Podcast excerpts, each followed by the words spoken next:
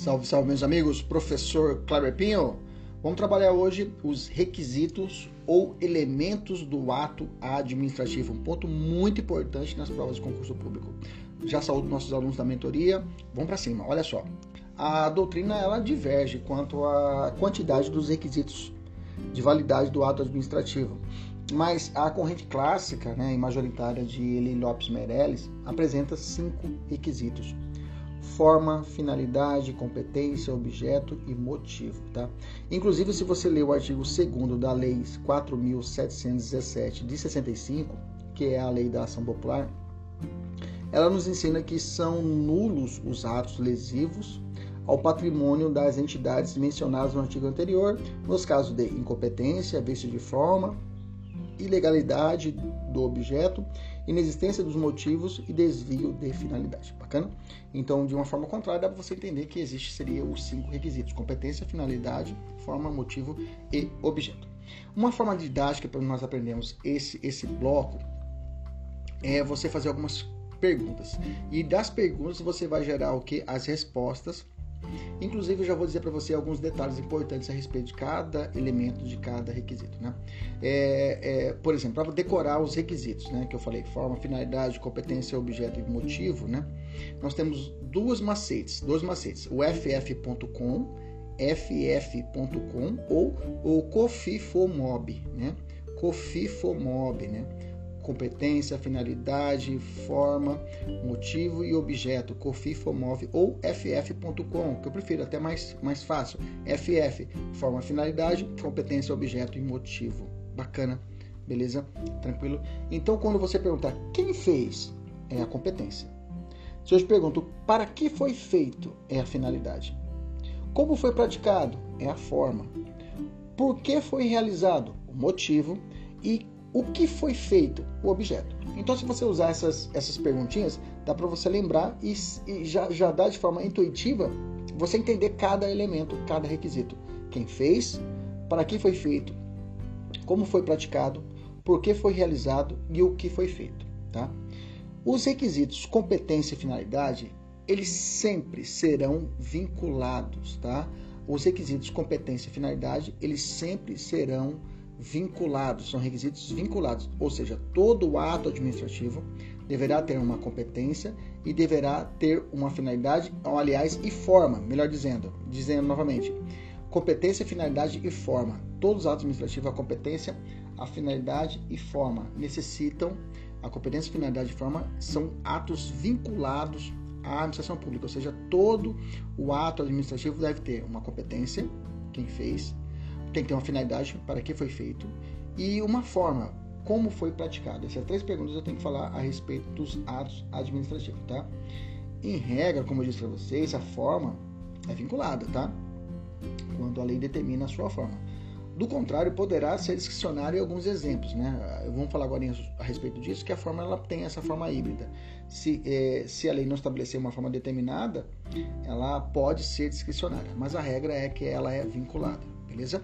Então, competência, finalidade e forma, ela é vinculada. A forma, por regra, é vinculada, mas pode ser discricionária, mas a regra é ser vinculada.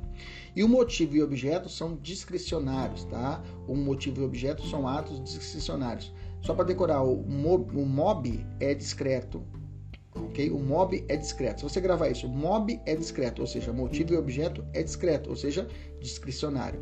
Já a, a, a, o COFIFO, COFIFO é vinculado, você pode decorar isso. COFIFO é vinculado e o MOB é discreto, ou seja, motivo e objeto é, são discricionários. Só para você decorar, um macetinho, né?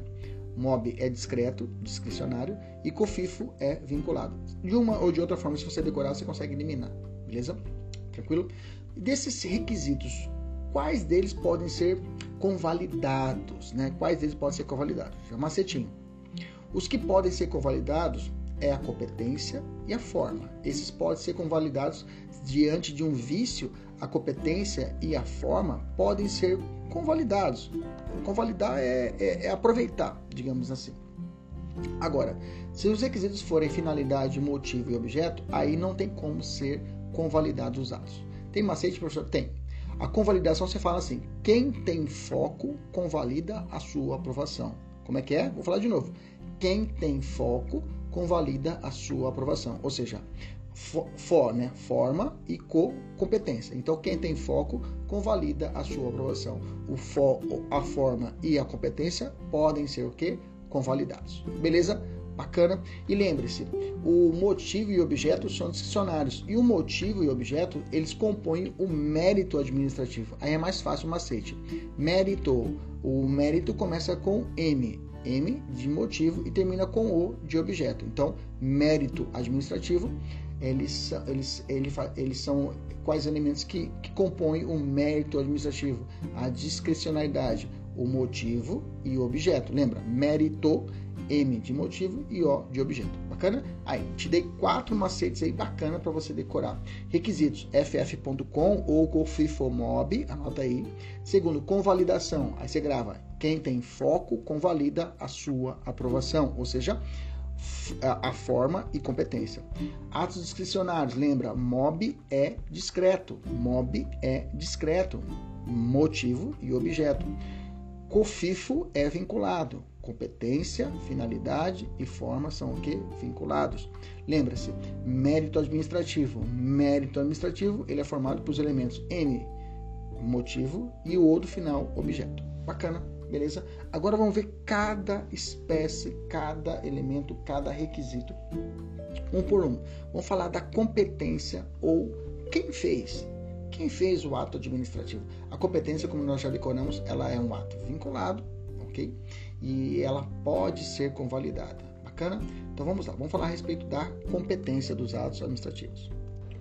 A competência, é, eu pesquisei, é claro, para fazer para montar essa, essa aula para vocês e eu vi uma definição muito precisa de, de, da Zeta de Pietro, né?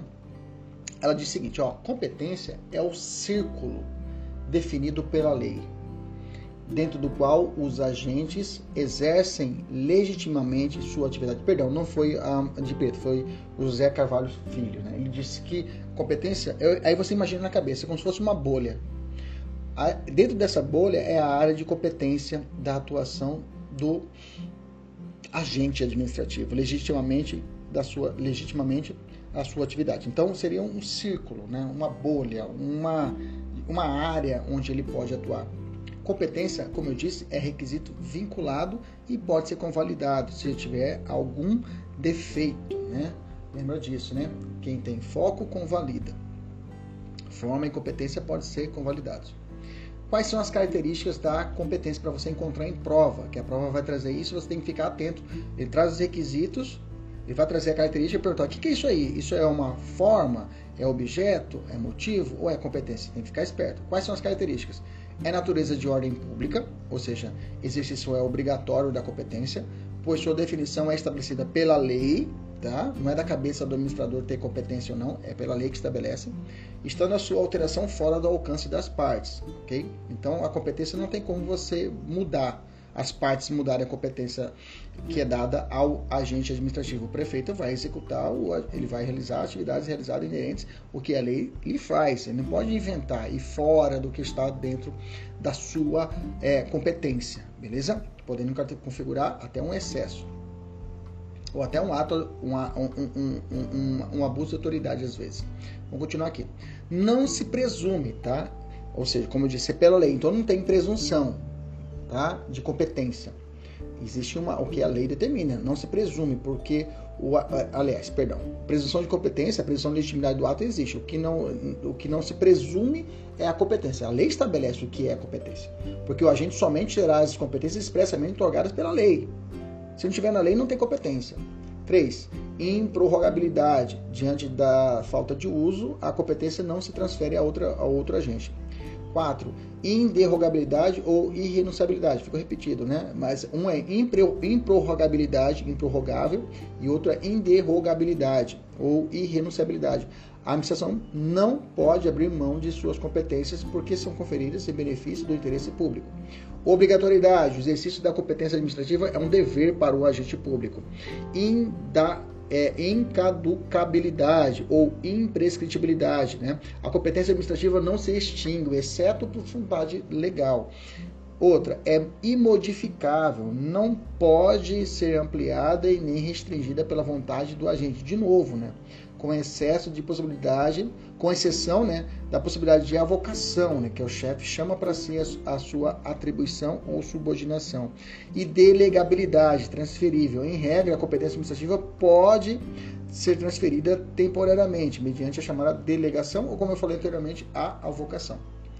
Falando de delegação e avocação muito cobrada em prova, vamos falar agora de forma bem tranquila qual a diferença de uma para outra. Delegação, como eu disse, Primeiro ponto importante, ela não retira da autoridade delegante que continua competente cumulativamente com a autoridade delegada. Então, o delegante, aquele que passa a missão para o seu subordinado, ele continua ainda, continua essa competência para ele, ele só repassa para o seu subordinado a execução. A lei 9784 de 99, no seu artigo 12, ela, fala, ela deixa claramente a o ato da delegação. Ele fala assim, ó, um órgão administrativo em seu titular poderão, cuidado, não é deverão, poderão, se não houver impedimento legal, delegar a parte da, parte da sua competência a outros órgãos ou titulares, ainda que estes não lhes sejam hierarquicamente subordinados. Ainda que não eles, estes não lhes sejam hierarquicamente subordinados. Fique atento, então, a lei determina isso. A Lei 9784 trata disso. Quando for conveniente, em razão de circunstâncias de índole técnica, social, econômica, jurídica ou territorial. Bacana? Então, nesses casos, poderá existir a delegação. Uma, uma pergunta que é muito realizada em prova, e vou até te dar um macete, é perguntar quais são é, é, é, é, quais objetos que não podem ser delegados. O que, que não pode ser delegado? Bom, o que não pode ser delegado, a própria lei a, a, a 9784 é, de 99 fala: não pode ser objeto de delegação. Quais são? Primeiro, edição de atos de caráter normativo. 2. Edição de recursos administrativos. 3. Matérias de competência exclusiva do órgão ou autoridade. Repetindo, edição de atos de caráter normativo. 2. A decisão de recurso administrativo. 3. As matérias de competência exclusiva do órgão ou autoridade. Esse, é, então, quais seriam uma, tem um macetinho. O macete é o seguinte. Então, são indelegáveis a cenoura. Não é cenoura. Cenoura. Isso. C-E-N-O-R-A. Cenoura. C. C-E. Competências exclusivas. No. Edição de atos normativos. Ra a decisão de recursos administrativo. Então, cenoura, competência exclusiva, edição de atos normativos, no, e decisão de recursos administrativos, RA. Então, nessas, nessas três hipóteses, não pode existir delegação. Cai na prova? Não cai, despenca. Cenoura cai na prova. Então, a cenoura é indelegável. Lembra disso? Beleza? Não transfere, como eu disse anteriormente, a, a titularidade, mas somente o exercício da competência reforçando que o delegante ainda continua competente para a prática do ato, ele só repassa para o seu é, subordinado ou não, tá? Então é possível que a delegação pode ser realizada entre pares, entre pares, ou seja, no mesmo nível hierárquico, como eu falei anteriormente, né? Ainda que não sejam hierarquicamente subordinados. Então é possível a delegação para pares. Toma cuidado com isso, tá? Exemplos da nossa Constituição Federal. Lá tem o artigo 84, parágrafo único, né? Que confere ao presidente da República, eu já tinha lido lá é, é, no, é, o, o, presidente da República, né? A possibilidade de delegar atribuições mencionadas nos incisos 6, né? Inciso 6, inciso 12, inciso 25, primeira parte, aos ministros de Estado, aos procuradores gerais da República, ao procurador-geral da República ou advogado-geral da, da União. O, o, o, o inciso 6 para tratar a respeito da disposição de decretos, né? que aí estabelece que pode ser delegado decretos a realização, a, a, a, é, a edição de, de, decretos né, sobre organização e funcionamento da administração pública, né, desde que não implique aumento de despesas, né, claro, né, nem criação ou extinção de órgãos públicos. Além disso, é a extinção de funções ou cargos públicos quando vagos. Né. E, o inciso 12 o inciso 12 desse artigo 84 vai tratar a respeito da concessão de indulto né, e comutar penas com audiência, se necessário, dos órgãos instituídos em lei. E, por fim, esse inciso 25, primeira parte, vai tratar a respeito de prover e extinguir os os, or, os cargos públicos, ou seja, prover, né? Extinguir não pode ser delegado a essas, essas pessoas. O ministro de Estado não pode é, extinguir um cargo público, ele pode prover, tá? Então, é, essa é uma espécie de delegação é, do presidente a essas, essas autoridades, o ministro, o PGR e o AGU, beleza?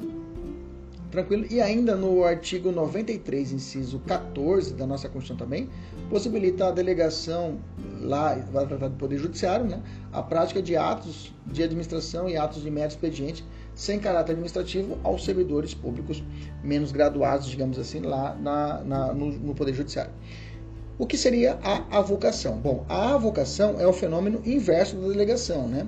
Se a delegação eu oferto ao meu subordinado ou ao meu pai parte da minha competência e eu continuo sendo competente, avocar é o contrário. Cara, fez tudo errado, dá aqui de volta. Ok? Também não, não, não retira e nem transfere a titularidade, ok? A avocação, eu, o cara, o sujeito continua competente, mas eu falo, o chefe fala, ó, me dá para mim que você não está conseguindo desenrolar. Deixa eu fazer isso aqui, depois eu devolvo para você, digamos assim. A Lei 9784/99 diz no artigo 15: será permitida em caráter excepcional e por motivos relevantes, devidamente justificados, a avocação temporária de competência atribuída a órgão hierarquicamente inferior, tá?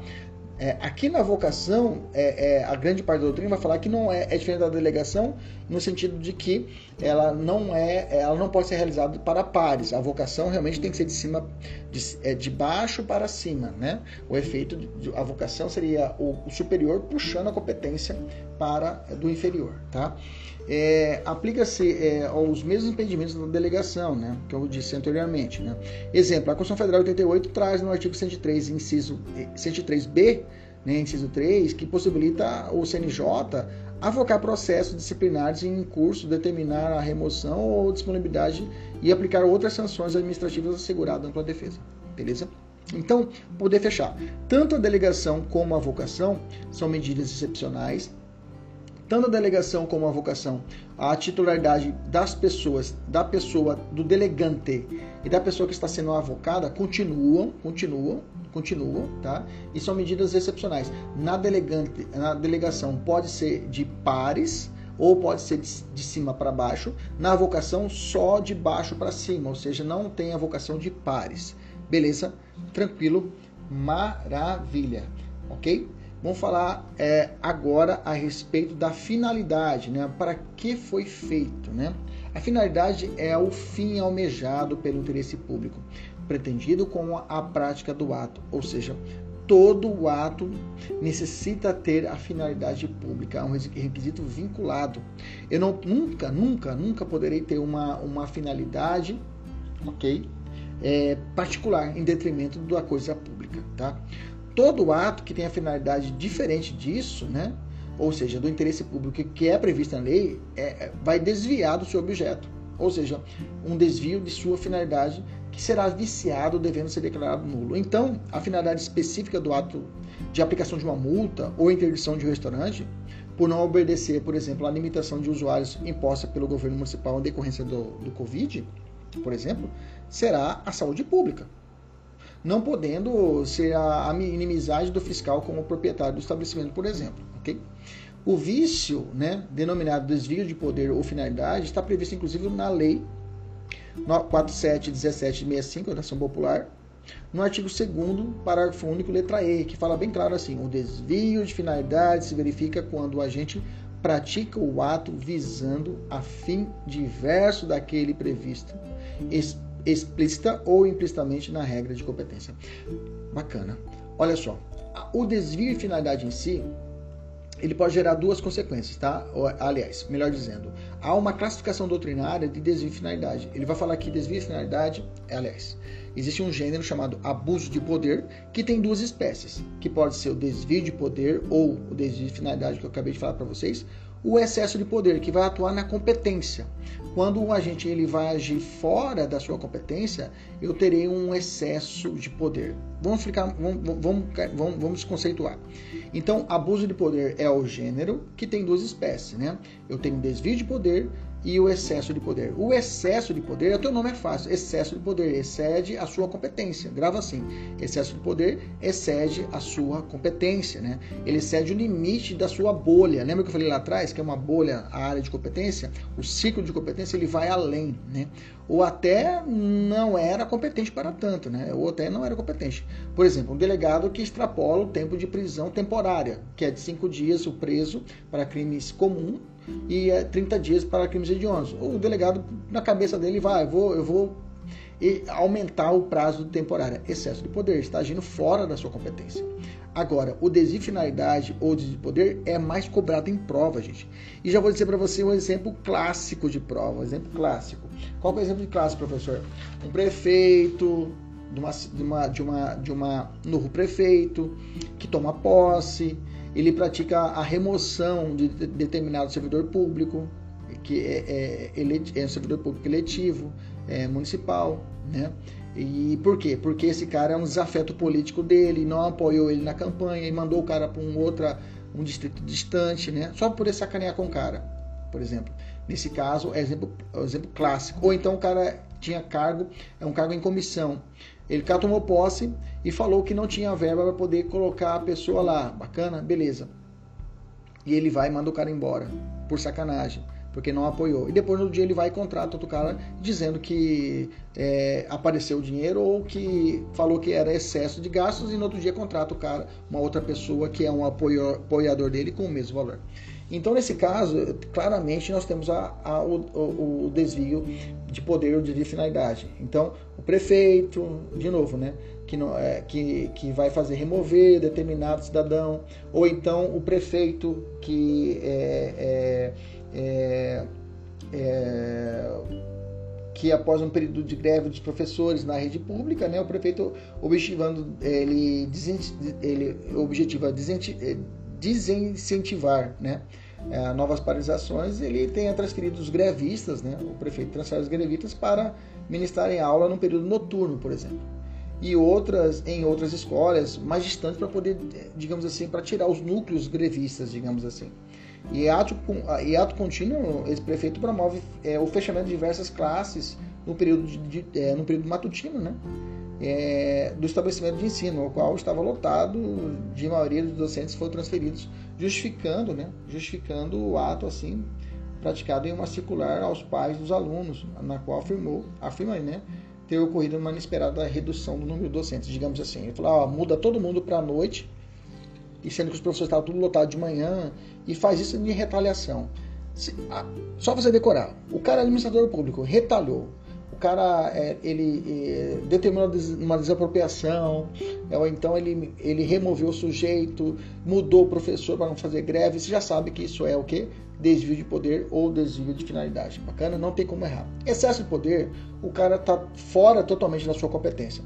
O prefeito ele tem competência para poder remover um servidor público, comissionado, por exemplo, ou, digamos assim, colocá-lo em uma outra uma outra região, um governador, colocar o cara em uma outra região, ele pode remover o cara pode.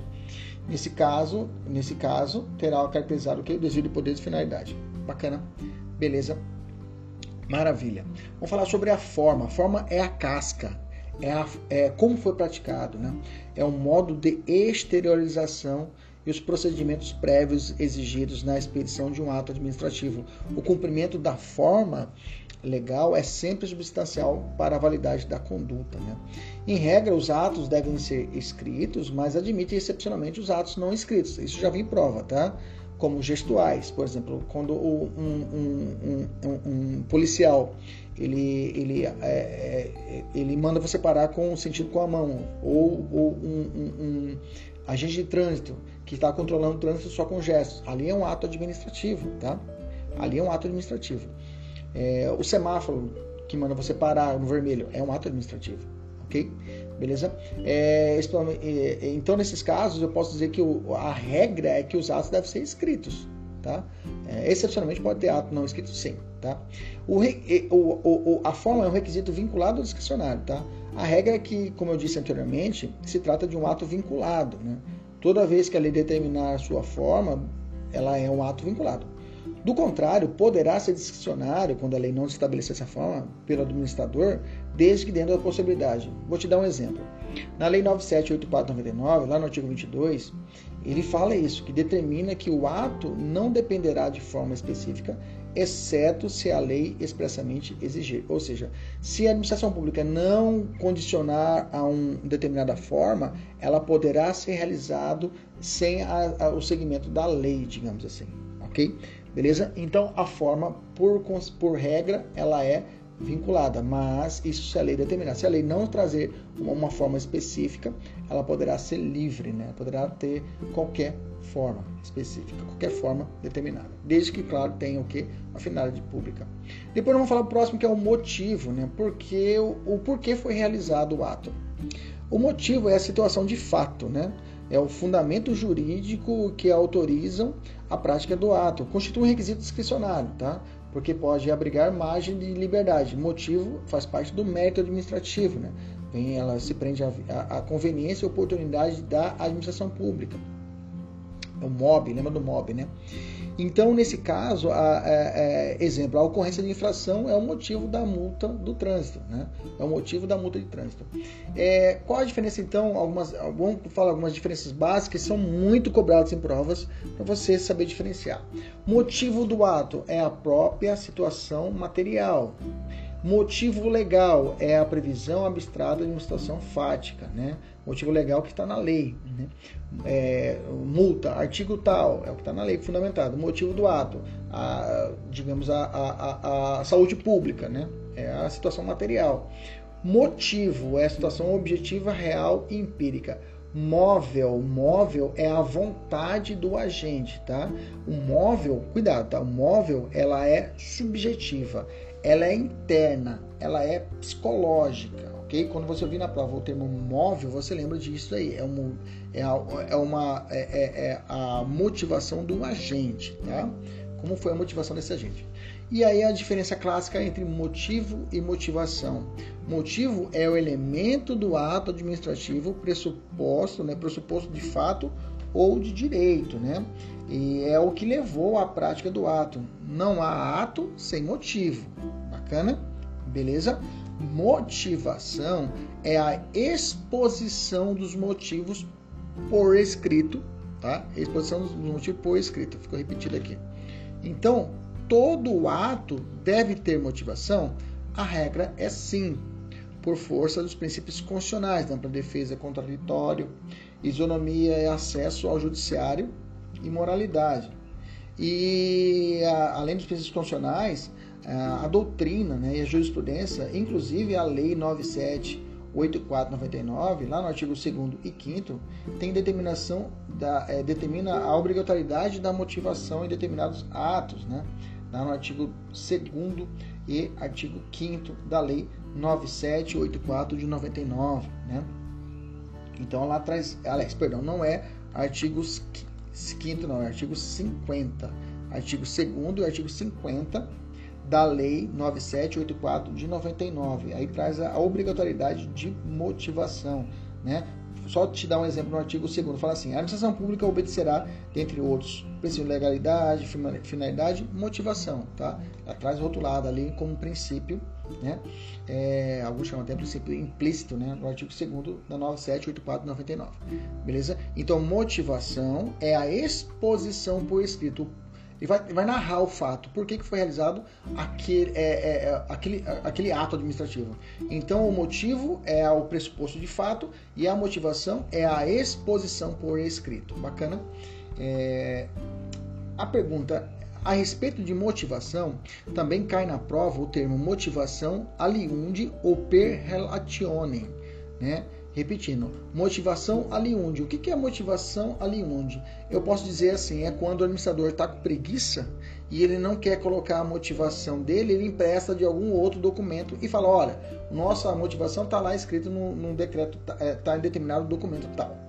Então, é, a motivação aliunde consiste em declaração de anuência com o fundamento de um parecer anterior, de uma decisão já proferida, e que passam a fazer parte integrante desse ato. conforme estabelece o parágrafo 1 do artigo 50, né? Parágrafo 1 do artigo 50 da Lei 9784 de 99.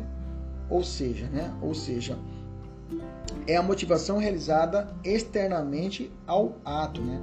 A lei fala assim: ó, a motivação deve ser explícita, clara e congruente, podendo consistir em declaração de concordância com fundamentos de anteriores pareceres, informações, decisões ou propostas que neste caso serão parte integrante do ato. Ou seja, tradução, motivação ali onde é administrador com preguiça. Ele não quer motivar, ele utiliza de outro de outro fundamento, de outro parecer, de uma outra decisão e aí ele vai faz a menção e está valendo, faz parte daquele ato. Beleza? Falando ainda sobre dentro do, do, do, do elemento objeto, é, motivo, né? Nós temos a teoria dos motivos determinantes, tá? Teoria dos motivos determinantes. Isso aqui cai muito em prova. Vamos devagarzinho. Teoria dos motivos determinantes. O que, que é isso? Os atos administrativos que tiverem sua prática motivada ficarão vinculados aos motivos expostos para todos os efeitos jurídicos. Dessa forma, quando houver desconformidade entre os motivos determinantes e a realidade, o fato será inválido. Professor, não entendi. Calma. Esse teoria dos motivos determinantes só atua dentro dos atos vinculados, ou seja, que está na lei? Não, tá? Só antes de, de te dar o exemplo. Essa teoria também é, ela é aplicada de forma indistinta, indistintamente, tanto para atos vinculados ou discricionários. Assim, sendo invocado pela administração um dado fato para legitimar a prática de um ato administrativo e posteriormente perceber ser o mesmo inexistente, o referido ato deverá ser anulado por vício do elemento motivo, insuscetível inclusive de, motiva de convalidação. Exemplo clássico, clássico, cai muito em prova esse exemplo aqui. Fala assim, ó. Se o superior, ao dispensar um funcionário exonerável, adjunto, né, uma função de confiança, ou, comissão, ou comissionado, ou um cargo de comissão, ou uma função de confiança, né, ele dispensa um funcionário exonerável adjunto, por exemplo. E não precisa de motivação para isso, né? Não precisa de motivação para isso, tá? E que ele, ele determina, ele vai, não precisa de motivação, mas ele vai motivar, ó, estou exonerando por improbidade, tá? E coloca isso na decisão de, de exoneração do funcionário. A partir do momento que ele colocou isso, colou. Ou seja, o fundamento é a improbidade. Me mandaram embora por causa da improbidade. Mas, se for provado futuramente que aquele ato de improbidade não existiu, ou seja, era inexistente a improbidade, ou não estiver comprovada, o ato de exoneração se torna o quê? Inválido por ausência ou defeito de motivo determinante e a pessoa deverá, ser reingress, deverá reingressar para a administração pública. Beleza? Outro exemplo, muito comum em prova, né, é o caso do ocupante de cargo em comissão também, que é exonerado por ausência de verba é, pública. Não tem dinheiro para poder manter o cara. E em seguida, outro servidor é nomeado em seu lugar. Nesse caso, parei, não tinha dinheiro e agora você contratou o cara? Que negócio que é esse? Que sacanagem que é essa? Né? Se for por punição ou se for para sacanagem, isso é até uma, é uma situação de desvio de finalidade, né? como eu já falei lá atrás, né? desvio de finalidade. Mas nesse caso, né, nesse caso foi comprovado que na, na, na, na, motivação do exonerável, que não é necessário, mas ele vai motiva assim mesmo. E a partir do momento que é comprovado que ele foi, ele foi exonerado ele, ele, ele não está mais no serviço público por causa de falta de verba e depois comprova-se que ele contratou outra pessoa para o mesmo cargo, com a mesma verba, com o mesmo, salário, digamos assim, eu tenho que uma, um vício. Porque o motivo falta de grana colou a minha exoneração e depois me disseram que o cara foi mandado contratar outra pessoa, tá? Beleza? Essa é a regra. Professor, Existe alguma situação em que essa teoria não é aplicada? Sim, tá? Não se aplica a teoria dos motivos determinantes na desapropriação. Por exemplo, a administração pública declara um imóvel público como de utilidade pública ou necessidade pública para fins de desapropriação e posteriormente ele muda tal motivo. Nesse caso, não haverá desvio de finalidade, tá? É claro, se o bem é público, foi utilizado para outra finalidade pública, diferente da declarada no ato de desapropriação. Por exemplo, vou te dar um exemplo. É, assim, um terreno desapropriado para a construção de uma escola pode ser utilizado para a construção de um pronto-socorro, né? Pronto-socorro, né? Beleza? Mas, é claro, eu desapropio uma, um terreno de um particular e depois eu, eu, eu vendo ele, olha, o prefeito vai e vende ele para uma empresa privada construir uma faculdade, aí não. Aí não, aí é a desvio de finalidade. Bacana? Tranquilo? Maravilha. Então, teoria dos motivos determinantes, ele anda coladinho com o de finalidade que nós falamos lá atrás, tá? Mas ele se prende ao, ao é, nós estamos falando dos motivos, né? E, e o, então, o, o para poder fechar, é, a prática motivada vincula os motivos, aos motivos expostos né, para todos os efeitos jurídicos. Né? Quando houver desconformidade entre os motivos determinantes e a realidade, o ato será o que? Inválido. Beleza? Tranquilo?